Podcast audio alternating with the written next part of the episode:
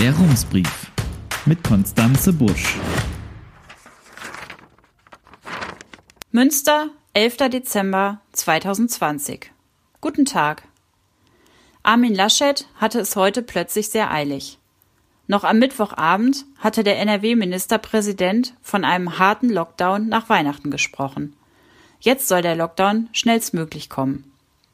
Geht es nach Laschet, sollen die Ministerpräsidentinnen der Bundesländer schon am Samstag entscheiden, dass alle Läden außer den Geschäften des täglichen Bedarfs in ganz Deutschland so bald wie möglich und bis zum 10. Januar schließen sollen. Aber Obacht, die Schließung muss so organisiert werden, dass Hamsterkäufe und überfüllte Läden und Innenstädte vermieden werden, sagte der Ministerpräsident heute in einer Pressekonferenz. Wie das gelingen soll, bleibt sein Geheimnis. Was aber schon feststeht, die Kontaktbeschränkungen gelten in Nordrhein-Westfalen nun doch ohne Ausnahmen über die Feiertage. Auch zu Weihnachten sollen sich höchstens fünf Menschen aus zwei Haushalten treffen.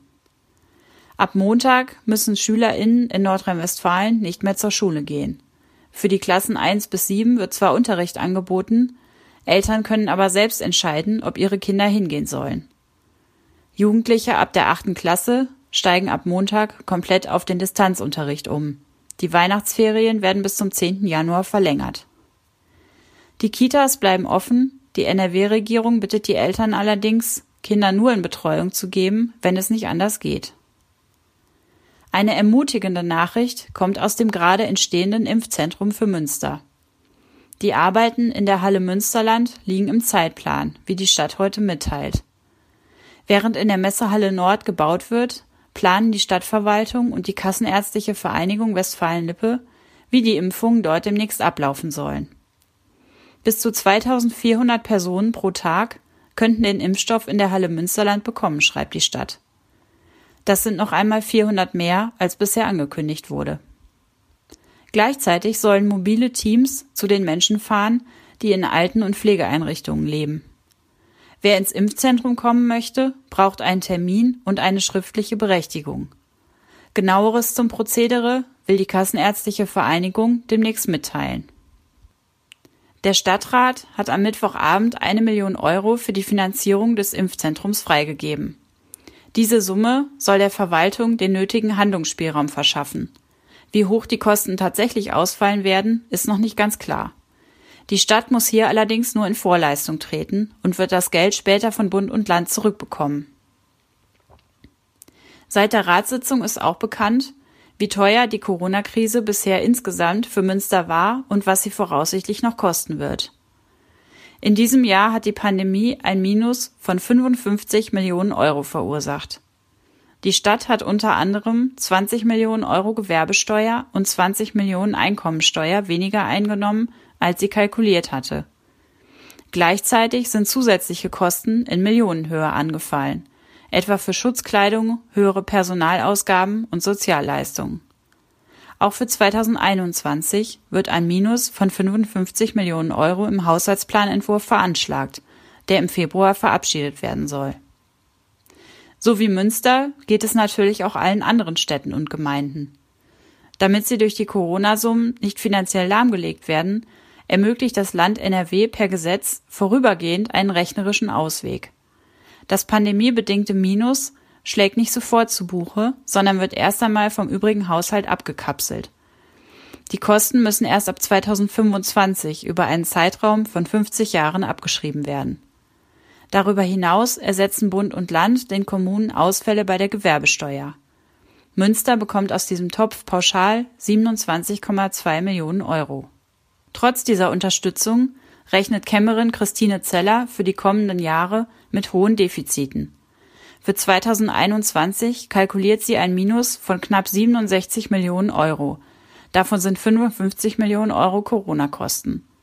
2022 wird das Minus bei knapp 70 Millionen Euro liegen, 2023 bei 56,1 Millionen Euro und 2024 bei 52,6 Millionen Euro. Damit bekommt die Stadt ein Problem. Denn die sogenannte Ausgleichsrücklage wird voraussichtlich nur bis Mitte 2023 reichen. Sie ist eine Art Notgroschen, mit dem Kommunen zum Beispiel schwankende Gewerbesteuereinnahmen ausgleichen dürfen. Ist dieser Notgroschen aufgebraucht, muss die Stadt ihr Defizit aus der sogenannten allgemeinen Rücklage ausgleichen, also aus ihrem Eigenkapital. Das darf sie allerdings höchstens zwei Jahre lang tun und nur in gewissen Grenzen. Hält die finanzielle Schieflage länger an, muss die Stadt einen Sparplan erstellen, um ihre Finanzen wieder in den Griff zu bekommen. Ein sogenanntes Haushaltssicherungskonzept. Dann verliert sie vorübergehend ihre finanzielle Eigenständigkeit. Ihren Haushaltsplan muss sie dann im schlechtesten Fall zehn Jahre lang jährlich von der Bezirksregierung genehmigen lassen. Kämmerin Zeller will das für Münster unbedingt vermeiden. Die Haushaltsautonomie zu erhalten müsse ab jetzt oberste Priorität sein. Man wolle ja weiter eine wachsende Stadt sein, keine sparende Stadt. Das Dumme ist nur, geht es so weiter, wie Zeller am Mittwoch vorgerechnet hat, dann rutscht Münster im Jahr 2025 in die Haushaltssicherung. Um das zu vermeiden, muss Münster den Haushalt aus eigener Kraft rechtzeitig wieder ausgleichen. Und dafür muss die Stadt eben erst einmal doch sparen. So direkt wollte das am Mittwoch im Rat aber niemand formulieren. Die Haushaltsreden von Oberbürgermeister und Kämmerin gerieten zu einer Art Tabuspiel. Bloß nicht sparen sagen. Markus Lewe sprach zwar von großen Herausforderungen, die die Pandemie noch mit sich bringen werde, konkreter wurde er aber nicht. Stattdessen lobte er Bürgerschaft, Verwaltung und Ordnungskräfte für ihre Anstrengungen und die Solidarität in der Krise. Christine Zeller ging damit als Siegerin aus der Tabupartie hervor. Münster müsse jetzt gezielt investieren, betonte sie in ihrer Haushaltsrede, was man aber eigentlich auch in Nicht-Krisenjahren erwarten dürfte. Und im Vorbericht zum Haushaltsplan schreibt Zeller, das Ziel einer nachhaltigen Haushaltsstabilisierung zur Überwindung des strukturellen Defizits und damit zur Vermeidung der Haushaltssicherung ist zwingend weiter zu verfolgen.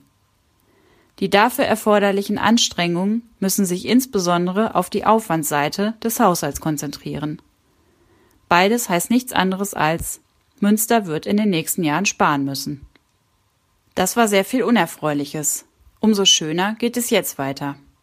Denn übermorgen ist es soweit. Am Sonntagabend steigt die erste Rumsveranstaltung aller Zeiten. Sie sind natürlich eingeladen. Im ersten Teil unserer Reihe Wir müssen reden wird mein Kollege Ralf Heimann mit unserem Kolumnisten Klaus Brinkbäumer sprechen. Unter anderem über sein neues Buch Im Wahn, die amerikanische Katastrophe und die gleichnamige ARD-Dokumentation. Klaus Brinkbäumer, der bis vor kurzem in den USA gelebt hat, war früher Chefredakteur des Nachrichtenmagazins Spiegel und wird bald Programmdirektor beim MDR. Wie viele JournalistInnen hat er seine Wurzeln bei einer Tageszeitung, den Westfälischen Nachrichten in Münster. Deshalb wird es am Sonntag auch um den Lokaljournalismus und seine Bedeutung für die Demokratie gehen. Und natürlich um Rums. Sie können während des Gesprächs im Chat Fragen stellen oder Sie schicken sie uns vorher per E-Mail an redaktion.rums.ms. Um 18 Uhr geht es am Sonntag los. Natürlich ganz Corona-konform per Videokonferenz. Den Link schicken wir Ihnen am Sonntag und Sie finden ihn, wenn Sie sich eingeloggt haben, auch auf unserer Webseite. Wir freuen uns auf Sie. Herzliche Grüße, Konstanze Busch. Der Rumsbrief. Was in Münster wichtig ist und bleibt. Jetzt abonnieren auf rums.ms.